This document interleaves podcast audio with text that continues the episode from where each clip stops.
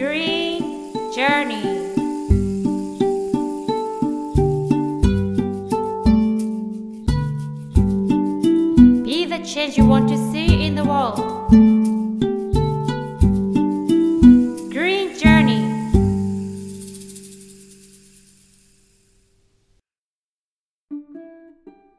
こんにちは、宇津木舞香です。さあ、グリーンジャーニーこの番組は30年後の未来。私たちの子供たちが私たちの年頃になった頃の地球を守りたい。そのために今何ができるのかというのを考えていく番組です。今月のテーマは、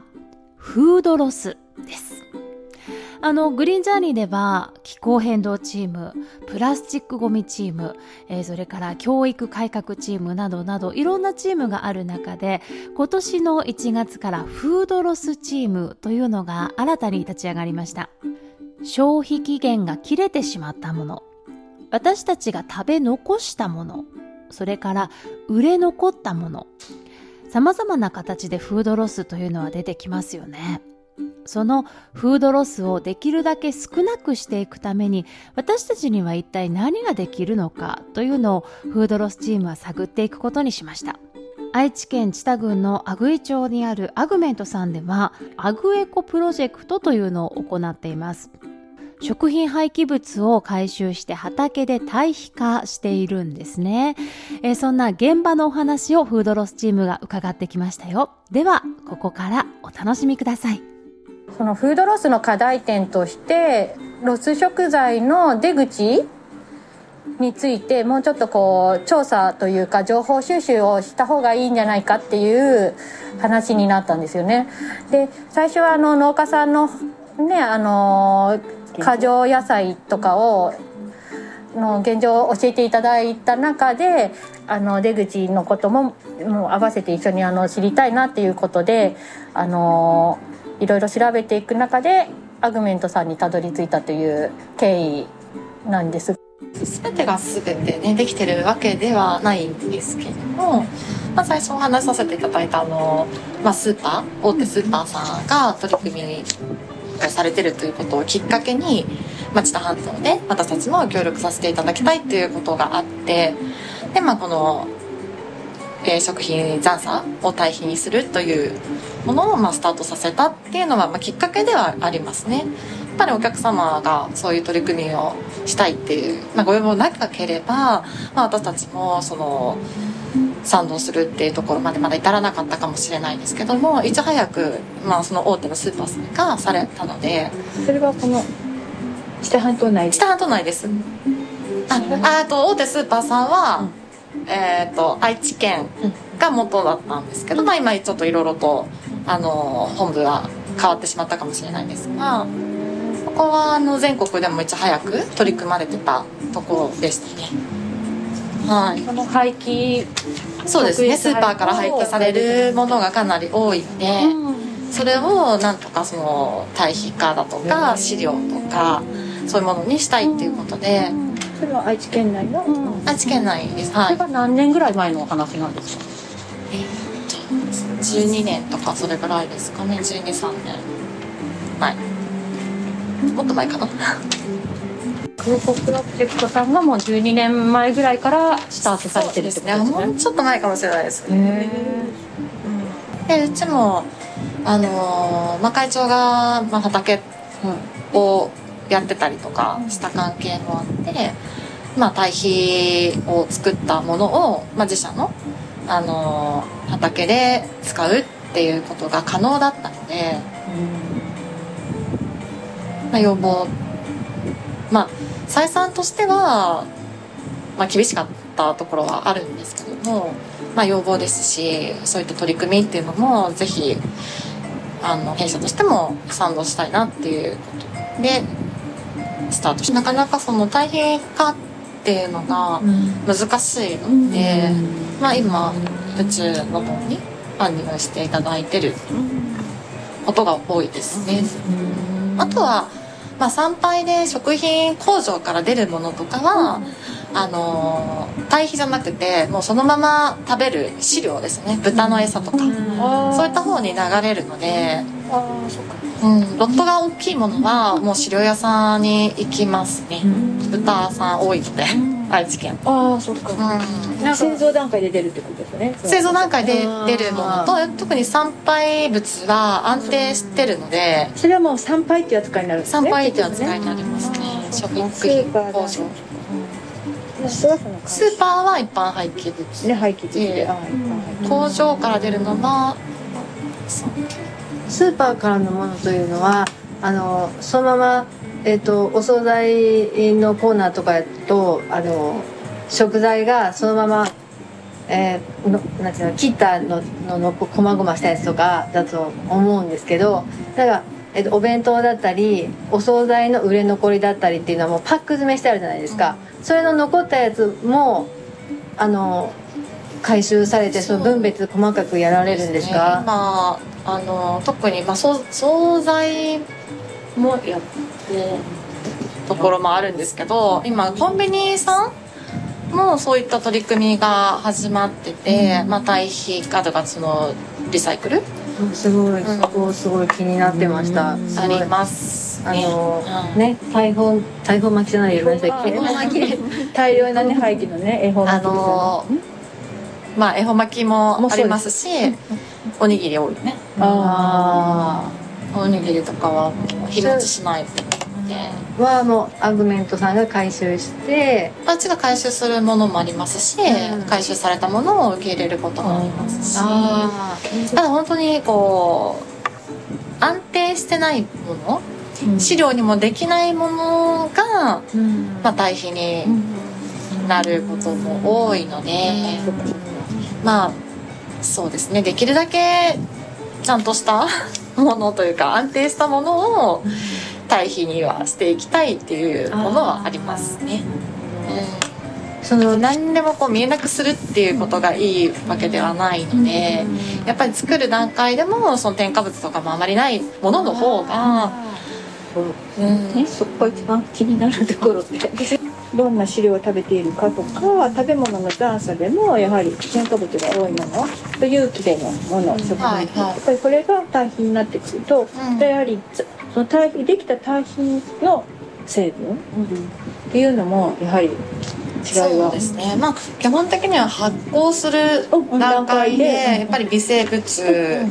まあ、処理というか、になっていくので、はい。まあそのものがそのまま畑に行くわけではないっていうところは、まあ、前提としてはありますけど、じゃあ好んで微生物がすごくこう堆肥になる過程の中で、まあ、いい環境かどうかっていうとやっぱりよよくはないと思います。ただ時間かかると思いますねその確かにね。堆肥にするまでの間に、そうかそういうものが入ってるものの方が、そうですねただまあ人が食べれるものなのでまあもちろんね。そうです全然人も食べて影響なくちゃんとそう生きてるので そういう意味ではまあそこまで意識することはないかなとは思いますけど、お弁当なり、えっと、包まれてるじゃないですか。恵方巻きも。でそのプラ剥がしてこっちの中身の食べ物は堆肥の方に行ってそのプラはプラとして集めてまた資源の方にあのアグメントさんでやられてるんですか？ペラもそうなればいいんですけど、あの実際例えば油がついてしまったりとか、汚れがついてしまったものっていうのはまたそれをじゃああの洗浄してっていうことまでいくとかなり手間がかかるし、まあ水もかかるし、まあ、エネルギーがエネルギーコストもかかるっていうこともありまして今は焼却です。熱回収。熱回収あ熱回収熱回収ですね。ああ剥がした分のプラは熱回収で中身は堆肥に使われる。そうですああなるほど。このでも剥がす作業っていうのはどういうふうにされてる機械機械でやってるへ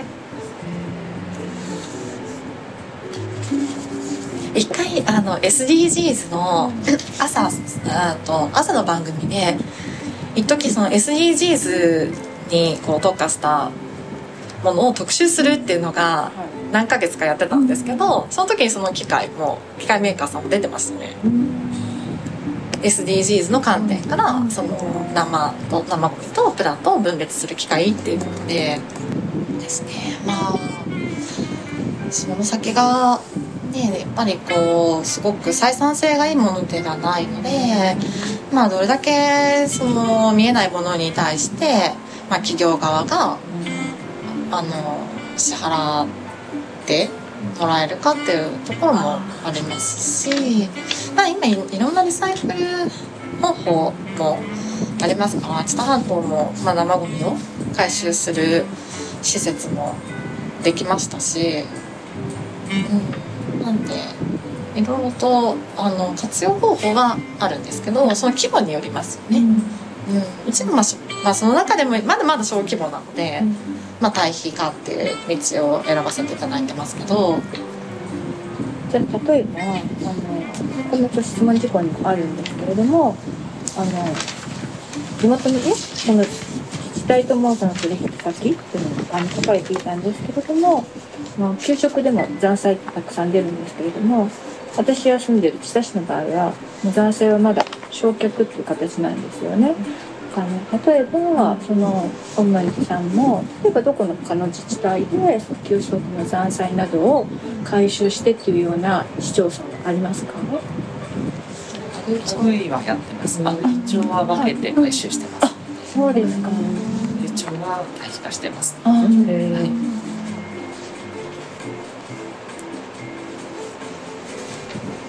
これは小中学校で全部ですか？部長部そうですね。一つの給食センターで確かすべてまとまってます。あ、そうかそうなんですね。給食センターでね作られているですね。でそこで回収というででそれが実際退避化されてでそれがうん例えばアグイのその給食の食材の使う食材として育ってその使われてる野菜などにまたそれはまだわかんない。どこで仕入れられてるかはちょっとやっぱりこなんですかね。ループにならないっていうのは仕入れ先が例えば入札でそうですよね。入札ですよね。こことかまたこう変わってきますし、でできるだけどこでもそうだと思うんですけどお値打ちに入れたいじゃないですか。そこはね予算がそうだからそこがそのどういうふうに自治体として考えるかっていうところはありますね。でもなねでも本当に自分としては彼女がそのあのオーガニックの給食ねをっていう動きあの活動をああそうなんですね。しててあの活動団体に入っていってだからそのねこちらのねあのアーグメントさんはその有機農法であのお野菜など作られてるっていうのを伺ったのでそこがうまくねこうマッチングしてなんかね給食にもそれが活かせるっていうか出たら本当にまたこのなんていうの地元で循環ができるっていうのがもしできたらいいなってね、うん、自分たちはその難しい部分が分からずに言ってるからいろいろ大変なことはあるけれどもきっとあるんでしょうけども。ね自治体とそうやって小学校阿久比町の他にあの、その他の市町村のではまだ、うんあのその給食の残差とかを受け入れるキャパとか、うん、そうそうそう。それ他の市町でやってるやってるとこないか。そう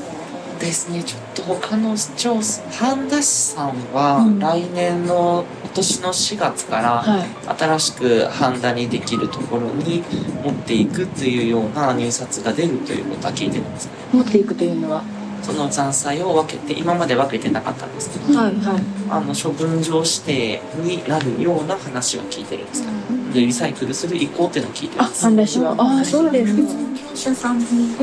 そのあたりはまだ入札になると思うので、ちょっと定かではないんですけども、そういった意向を持ってるっていう話も聞いたことあります。そうですはい千田市も頑張ってますそうですまあそこはあれだよね。あの対比ではないところだよね。対比化ではないところ。今持っていこうとしてきた。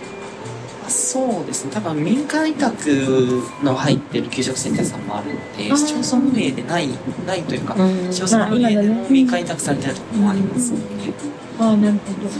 私は取引してる自治さんの給食センターさんは多分民間委託されてるところなので、はい近いですけどね。阿久比とそう千田市の給食センターは近い距離であの運搬そうです。便利だと思うんですけど。やは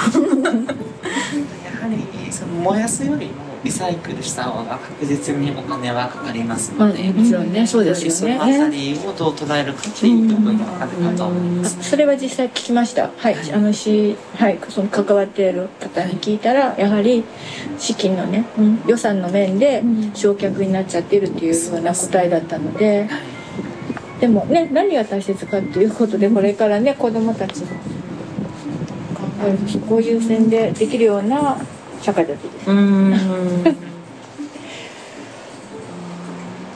これリサイクルってどう具体的に言うとどんなことなんですか？その焼却よりリサイクルっていういう。まあその今の堆肥化もそうなんですけども、食品残渣も燃やしてしまうのが一番楽で、一番金額的にも安いんですけど、うんそれを別で回収をしてきてはい。で分けて堆肥化をして、うん。でそこを使ってってなると手間がどんどんかかってきますので、その手間分だけやはり企業として経費もかかってきますので、燃やせば例えば100円だとすると、リサイクルすると例えば200円かかりますよというようなイメージですね。そのリサイクルの方法としてはその堆肥化っていうのが一つだと思うんですけど他にはどんな活用方法というか？メタン発酵等でメタンの発酵ですとか発酵ガスではいあの発電ですとか。はい。ハンダシさんの新しいハンダシというハンダシにできた新しい施設はそういった形でやってるとは聞いております。なんかぜひ子どもたちがね、この辺を学んでもらえるとはい。もっとなんか食育にもつながっていくだろうし自分が食べてる給食がのの残ったものがね、どんな風なプロセスを経て最後どうなっていくのかっていうところを SDGs っていうのはねあの今学んでるみたいなんですけど子どもたちも。うん、なんか学んではいるけれども結構実際エアコンも今そのコロナで換気もしなきゃいけないっていうところで、窓開けますね。窓バンバンに開けてエアコンもやってるでも特別教室行く時はもうそのままバンバンにつけたまま窓も開けっぱなしで1時間2時間いなくなるとか。でも私すごくあ今学校で働いてるんですよ。すごいエアコンつけっぱなしでバンバンに開けてるなら切った方がエコなのか切らない方がエコなのかっていうのがすごい気になるんですよね。でもあんまりそういうの気になる子が結構いないんですよね。で先生に言われればやるんだけど自分の頭で考えるとか疑問に思う子ってあんまりいなくって。まあ大人がやってることは正しいと思いますよね、うんだからそれに右に習えじゃないですけど、だからやっぱりこう周りの環境のか人たちがその関心を持つことをしないと、なかなか子供にっていうのそうは難しい。スイスのがねまずねそれが身近にいないとなかな。かそうですね。だから私もあの、ね、地元の小学校さんへそうやってリサイクルをテーマに出前授業を、あのされてるっていうのに伺ったのでそれは本当に素晴らしいことだと思いますし、本当にあのはい。それをつなげてくださる方がやっぱり関心を持たれてるので、はお声をかけてくださったっていうのはもちろんあると思うんですけど。もい子供たちの反応は？どう。どうまあまあでもとにかくねあのそんなに堅苦しい内容でもないですしあの単純にあそうなんだみたいな感じですね。皆さんと一緒の感じだと思います、だけどじゃあ何をできるかっていうのはいはい、そもやっぱりこそこまでですよね。そこそれはやっぱり子供一人一人の力ではできないのでそこはでもつなげていきたいけどね、りこの家庭での分別とか、そういったところがその自治体でもその一家庭一家庭歩いて回って説明するわけではないので、なかなかそのす進まないというか理解してもらいにくいことが多くてで今ってあんまりこう区とかいろいろ集まりも疎遠になってきてるじゃないですか、余計にそういう伝える場っていうのがなくなってきて、そうすると本当に子どもたちが学校行ってそれを体感して理解して、まあ、家庭に持ってくるっていうことが、まあ、一番、まあ、いいのかなっていうのを思ってあのお話しいただいた時は参加させていただいたんですけど。ね、そうするとね本当にあの関心があるお宅家庭だったら、まあ、そこの家庭は知ることはできるけども、学校行けば子供たちに伝わってそれが全てこうねまた家庭にっていう風な感じでとそうですね。すごく近道であります、いい機会でした。そうですね。私たちもそんな学びなかったので、子供の頃に。その当時はねやっぱり子供の頃にそういうことがないとよね。と大人になってもできないですし特に年配の方はもっとできないのはそれはその体でそうやってないっていうところはありますそうですね今だから若い人たちの方が分別やできるんじゃないかなって。でも分かります。で SDGs も授業で今はねもうあの子供たちの方がよく詳しかったりしますもんね。あとあの授業でも。だからねなんか私もそのフードロスあと食品リサイクルそういうことも授業でぜひこれからねあもうすでにお話しされているのかもしれないですけども。ぜひそのね。うん。うんうんお話してされて伝えていっていただけたら。伝えるね活動をぜひそのグリーンジャージさんがこう発信力を持ってはい。やられるとすごく変わるかなと思いますね。発信するっていろいろ方法あると思うんですけど、まあ今回ラジオもそうですし。やっぱりこうきっかけ作りは一企業としてはそんなに発信できることはないのでそういった意味ではそういう活動されてる方はすごくありがたいですよね。学ん学び始めたところですね。だけどうん。必要な機会本当にうん、ね、できれば本当にこういろいろ今勉強途中なんですけど何ができるかっていうその具体的にアクションっていうところまでできれば結びつけていきたいっていうのはすごいあるんですよね。でそこがまだ 何ができるんだろうっていうところがもうなんかすごくもうママ世代じゃないですか、はい。だから学校にそういったそのどっかの授業でこうお話ししたりとか考える時間っていうのをタイアップしてやっていかれたらいいかなとは思います、うん。小学生とか特に、うんママたちが話しに行く。ママたちが話すのがいいと思います、そうするとまたね話す側も責任持つじゃないですか、そうです。ねはい。そうですね。私のたまちゃんあの高校に行ったよね。その町の先生。あ町の先生でね。ということでね。何話あのえっと、自然の自然栽培で地を豊かにする会として、タケノコと竹竹。竹。えっと森の幼稚園で子供を育てるっていうことと、大豆テーマと綿テーマで、四人あ違う。えっとあとあのフェアトレード。テーマで10回講座で、みんながやったんだよね。みんなそれぞれ下醤油でやっ4人で下商用ですか。へえ。できました、そうそれも結構あのピンポイントに30人くらいの生徒さんだったのでピンポイントにこう届言葉を届けるっていうところでは良かったな。っていう、なんかちょっと実感しました、高校生。高校生。はい。たくさん聞きたい。すごく関心が。食品ロスに興味があって参加させていただいて。ありがとうございます。ご質問があって食品リサイクルをしてると聞いたんですけど作った半熟の堆肥が売れ残ってなんか余ってしまった時に保管したりするのはどうやって処理してるのかなっていうのが基本的にはう。ちは辞書の畑で作るので売れ残るっていうことはないんですけど、その完熟になるまでの間の置き場所とか、そういうのはまあ確保しないといけないんです。よね、うん。毎日畑に行くわけではないので、あのいいかな。でそのうちが自社で農業をやったりですとか育ててるっていう理由の一つに一番困るのは出先なんですよね。あくまでもまあ会社の考えと若干違うかもしれないんですけどもあくまで当社は廃棄物の処理業者なんですよ。であって堆肥の製造業者ではないですよね。あそうですね何が違うかっていうとその堆肥の製造業者さんですと例えばあのお店で堆肥売ってると思うんですけども入っている成分がどういうのが入ってますって書いてあると思うんですけどもまあ当社の場合ですと受け入れるものによってやはりできてくるものっていうのは少しずつ変わってくるのでじゃあそこをじゃあ調整しようとすると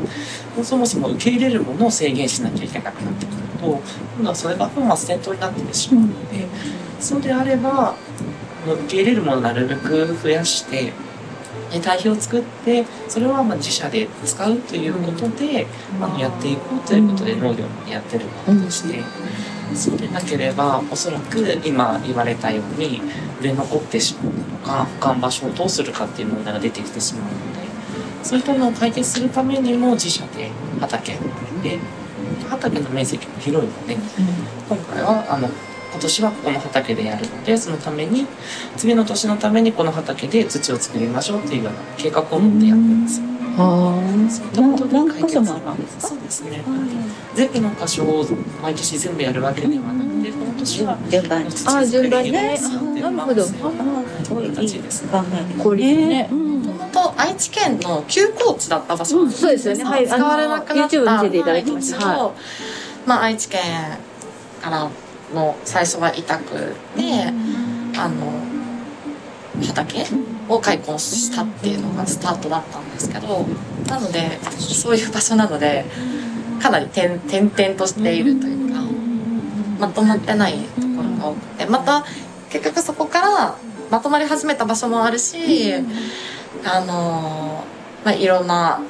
地域阿久井町だけじゃなくて半端スタ州とあるんですけどまたそこが。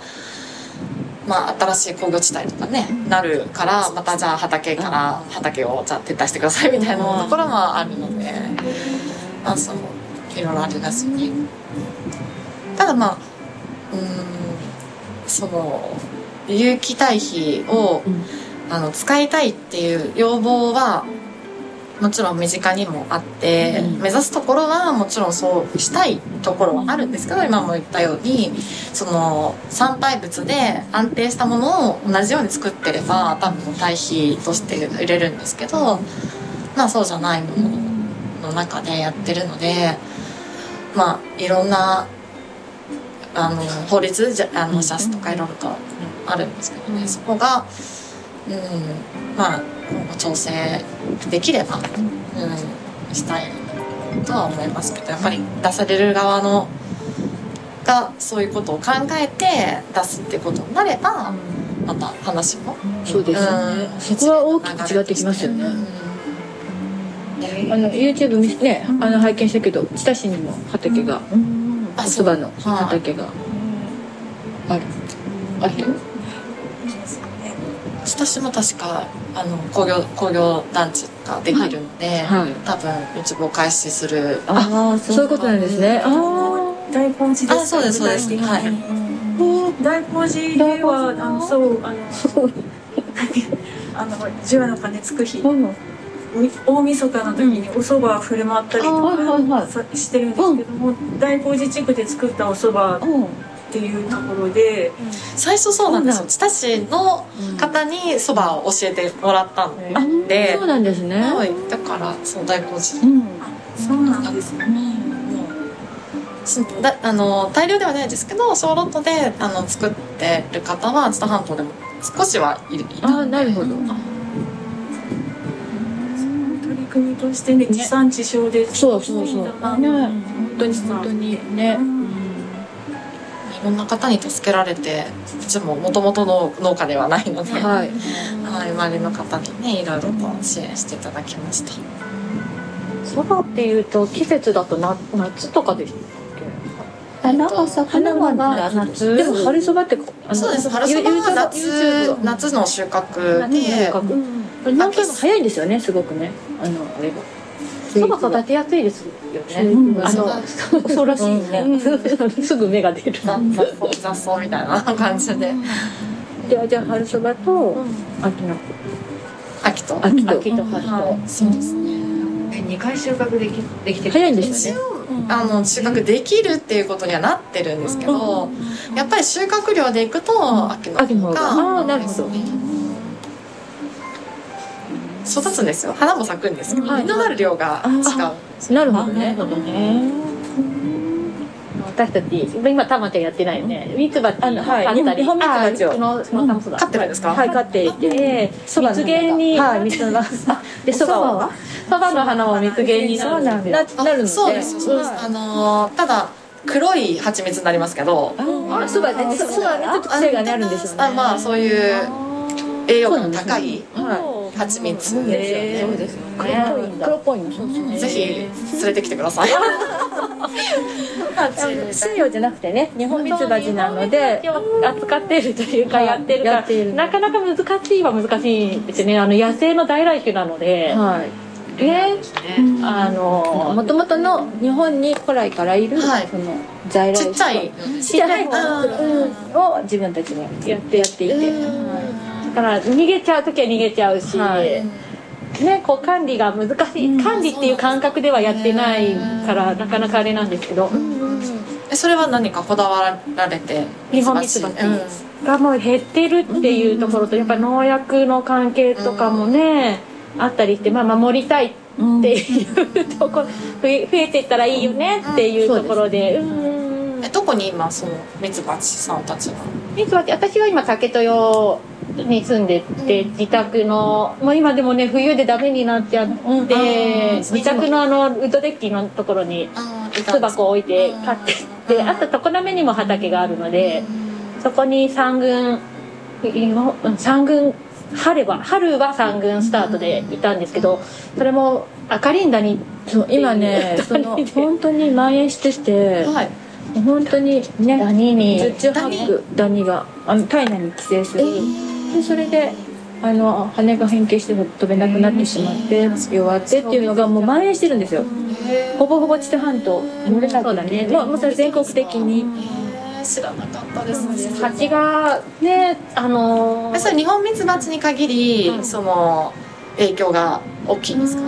西洋さんもあるんですけど多分西洋さん結構薬とか家畜扱いなんですってね西洋ミツバチってだから結構こうお薬抗生剤使ったりとかして命つないでる部分もある水彩使うんだ、うんうんで豚もそそ豚もそういうふうなように家畜扱いだから抗生剤が使えるんですね、使える。どう。使え別に使ってもいいと思うんですよ日本ミツバチも。でもただやっぱ在来種っていうことで野生のもともと野生の子っていう家畜ではないから、私たちが飼ってる感覚としては抗生剤を使いたくないとか、うん。例えば赤リンダに対策で偽酸っていうちょっと強いめのお薬を巣箱に入れるとあの予防になるとか治療になるっていうのもあるんですけどやっぱ偽酸を使うのはあんまりっていう人はたくさん自分たちはね、使わずにオーガニックなものでちょっと。知ってた全く初めてのあでも日本ミツバチは割とネットワークが知多半島あのお師匠さんがいらっしゃるので意外といますよ。蜂は興味は持ってたんですよ。あそうですか。うちもは畑あるし、あの蜂の力借り借りなければ受粉もできそないので。うなんですよ。そうなんですよ。だから自分たちもやっぱりその飼う飼うって大家さんって言ってるんですけど日本ミツバチ大家さんに。あそうなんです。ね日本ミツバチミツバチかわかんないですけど。で、ね、それで大家さんになってやっぱりそのねすごく農薬に対して弱いもんですからやっぱりその周りでの農薬その環境にことについてすごく思いを馳せるようにやっぱりなりました。たくさんいろんなことを教えて教えてもらってミツバチさんから。はい。ね環境でも簡単なことはないってことですよね。そうですね。があるんですよね、ちょっとすみません。脱線しましたそばの他に大豆とかハー。ブとかでハーブとかもはいやってらっしゃるから大豆は何かそまだそんなにはやってないです。けどこれはここ？味噌とか？味噌味噌大豆はまだそんなに力入れてやってないです。でもただそばと大豆はなんか相性がいいみたいに。ああそうですか。ハーブはもともとうちの、ね、父親たちが好きで。はい。であの畑で栽培はしてました、まああれも雑雑草みたいな。天然で、はい。はい、何も強いので、はい。まあ、そういったのがいいってことでハーブティーにしたりとか、あお風呂に入れるものとか、はいはいはい。あじゃあ加工もされてるってことですか？もう積んで乾燥させるだけなので、あの加工っていうほどの ことでもないんですけど、乾燥して売ってるんですか？いやうあでもあの本当に別に売るつもりでやってなくって、あ当時はかなり面積あった時はあの苗とか販売もしてたんですけど、まあ、今は、まあ、そこも本業じゃなかったので、まああのちっちゃいあのガーデン持って細々と、うん。やってるんですけどでもそれも共通して言えるのはやっぱりハーブもその人の癒しになるものってことだったまあ、続けていったっていうこととまあそばもやっぱりこう栄養価があって。あの食べて健康になるっていうこともあるのでやっぱり人にとってあの、まあ、悪い食べ物はないですけど、まあ、いいものを作るっていうことがひいてはまあ自分の健康にもつながるし、まあ、周りの人たちにねいい影響が与えるのかなっていうのは、まあ、ハーブとそばを通じては思うことはあります。あの個人的にはそうやって思う人たちはみんな周りいっぱいいるんですけど、その企業としてその理理念というかそういうのをかけ掲げてらっしゃってじ実際にそれを行ってらっしゃるっていうのが本当に素晴らしいなと思って。あの初めて知ったんですよ。そのそういうことをしてるっていうその企業さんがいらっしゃるっていうことを今回10年も前ねねね全然知らなかったよね、こんな近くにあある会社なのにね。人に関わる仕事をしてるので、まああの廃棄されるものを回収するっていうこともありますし、まあ、昔で言うとトイレもそうですよね。そういう組み取りも人に寄り添ってやる仕事なので、まあ、とにかくこう人が喜んでもらえるとかやっぱり人が健康でないとあの本当に排泄するものもそうなんですけど、まあ、すごくこう近いところにはある。っていうのはかんなんとなくそう感じることはあるかもしれないですよね。ハーブ雑草に近いっていうところで竹も雑草に近い、竹竹もね竹もねあのた私す。ごいと思ってあの竹。と竹とその竹のあのペレットがその竹の放置竹林とあとその糞尿？畜産から出るその糞尿それも本当に愛知県がねその課題とする、そこがすごいと思って、うん。このまあ休耕地もそうだったので、その当時課題になってて、で、まあ、竹竹林も牛糞もすごく課題になってるっていうところで、まあ、何かあの余力のところで、あの私たちもこう役に立てないかなっていうところがきっかけでその竹と、えー牛糞と混ぜると、あの熱源として使える、あのカロリーが高いんですよね。あペレットそうそうだからペレットを、まあ、それもペレットストーブとかそういう感じでやってたんですね。ただやっぱり温暖っていうこととペレットストーブをあまり使わない地域だった北海道とかそうだから結構山形とかあちらはもう普通にペレットストーブが各家庭そうですよね。にあるんですけど、はい。はい。馴染みがないっていうのと、なかなかその重油にするのかじゃあそのペレットの熱源にするのかって価格が結構あの動いてたので重油も。確かになかなかこう熱源として需要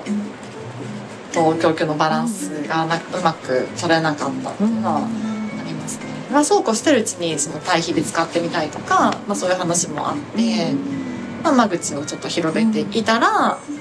まあ、愛知県の今は農業総合試験場っていうところがその牛の餌として実験したいっていう話があって。で先日も竹やぶ行ってで竹取ってきてではあの破砕して粉にして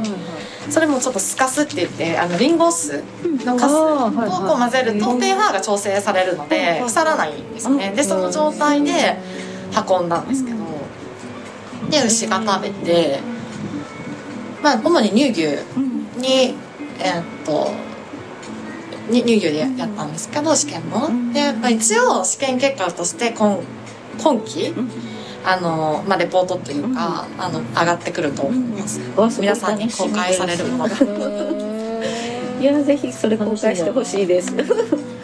私今竹林整備あの知多市の竹林整備の会に入っててあの月に2回か3回ぐらい竹林整備行ってるんですけど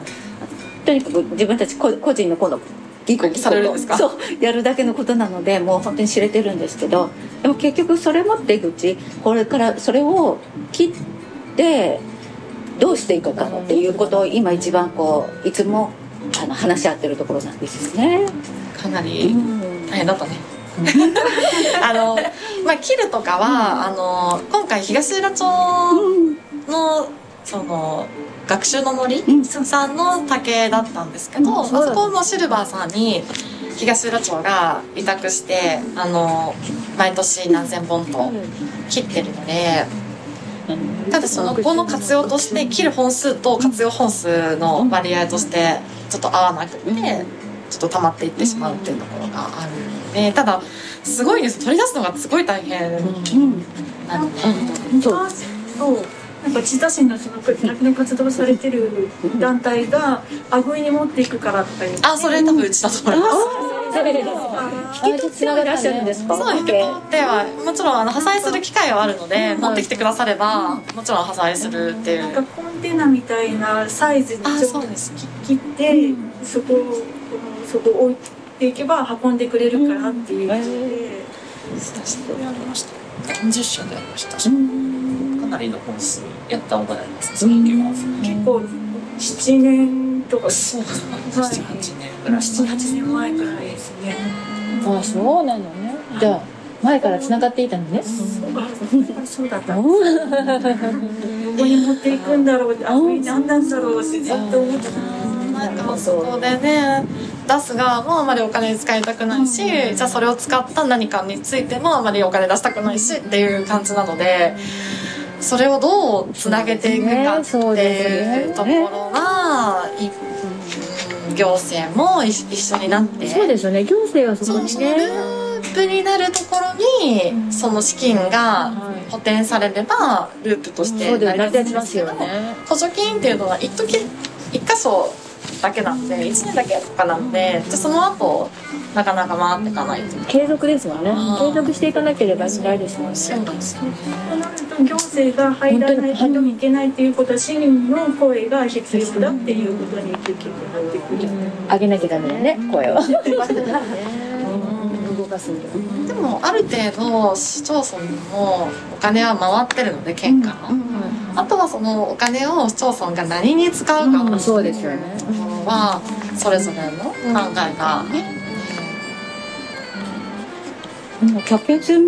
を作りたいっていう風で私たちはあの炭の方のに力を入れてるんですけどでもまだまだその炭を作るにあたっては今試行錯誤のなんか無塩炭化機でやってみたりとかいろいろやってみてるんですけどね。炭とかにはされるあれはないですよね。そうですね。今うちは炭にはしてない、うんでも炭にするところもありますよね、なんかでも常滑焼系とかねああの辺りの連携してなんかできないかなって思います、炭とかねなかなか燃やすってあ釜うん一個人でやるの大変だし全然量がはけないじゃないですか、ね。でもすごい栄養価もね炭の栄養価もすごいあるっていうことで。竹炭うちそう料理で竹炭。竹炭混ぜて？竹炭のそうクラッカーっていうのは自社の炭ではないんですけど、その食用のはい。竹炭も入れてたので、あるといいなっていうとなればいいですね。そうですよあったら、使いたいですね。はい。ぜひ。作っで体にもいいです。そうです。てなんか葉っぱのところにケースがすごい多くって、あの竹本体の方は鉄分が多くって、あの葉っぱ？葉っぱの方はケイ素なんですって、でケイ素がすごい体にとてもいいっていうことで、葉っぱを炭にするといいよねっていうので、えー葉っぱができる葉っぱ、うん。できるみたい。中に入れてでそのままね、うん、へなんかねなんかいろいろ方法があるみたいで今ちょっと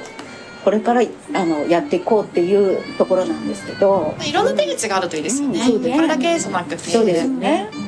だからスケレットもあればそうそうそうそう。ね。うん。でそれがまたさらにつなげてまた次。ね。ねだって高校何年生ですか？高校2年生。あ高校2年生。進進路もそういうあ進路。ことをなんかあれなんだよね。あ食品ロスに関係するなんか進路先。あうちあ就職先を。うんなんか関わっててね。食べ物が好きとかなんかねそういうのに興味あるっていうのはなんかあるきっかけがなんかななんかもともと食べることが好きで、うん。そこから食品ロスに興味が。うん。食べるけどこの先残ったものはどうなるんだろうみたいな。残ったものがもったいないってすごい思うんだよね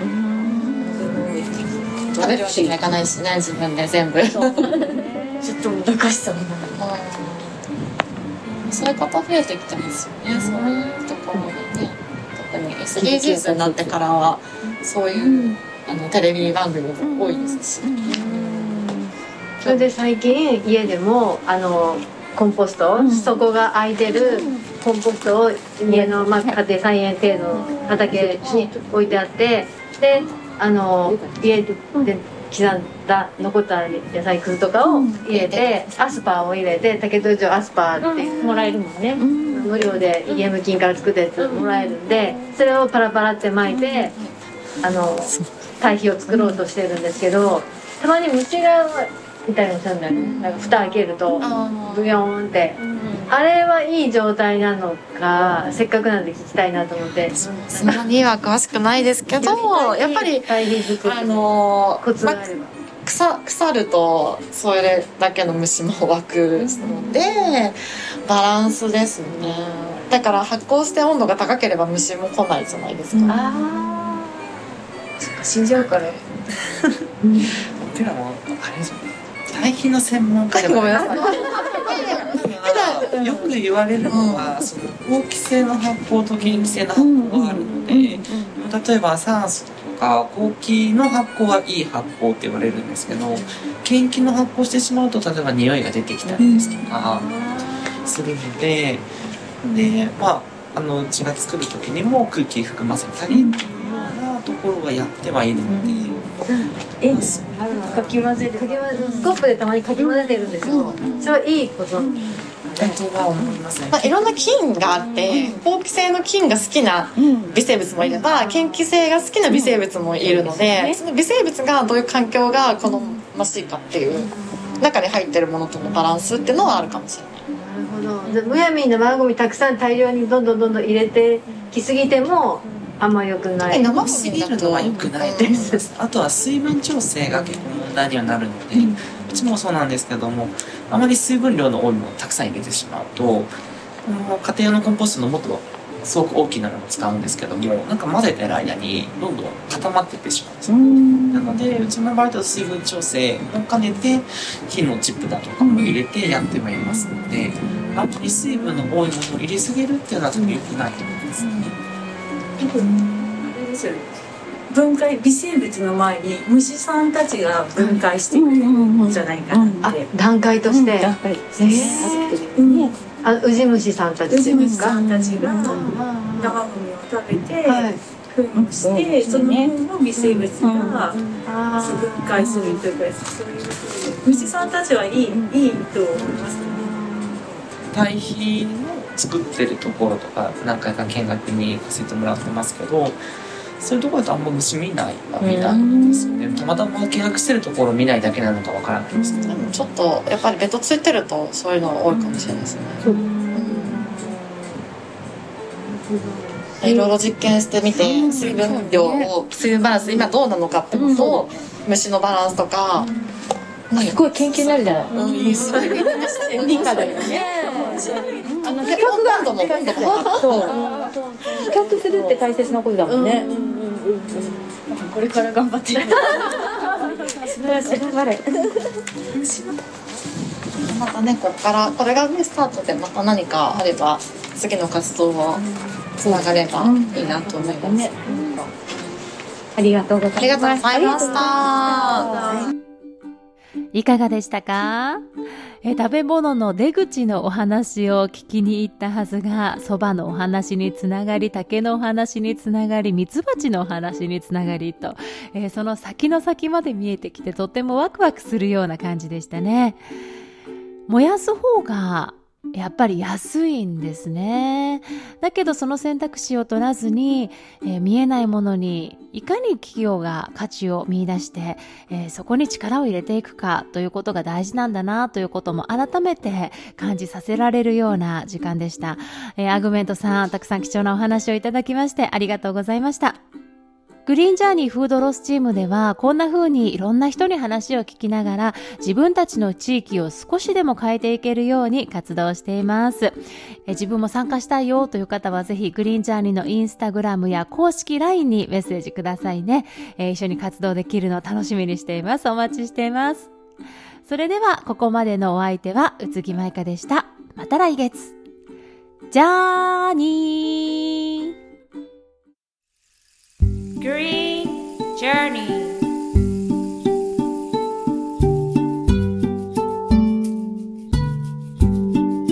Be the change you want to see in the world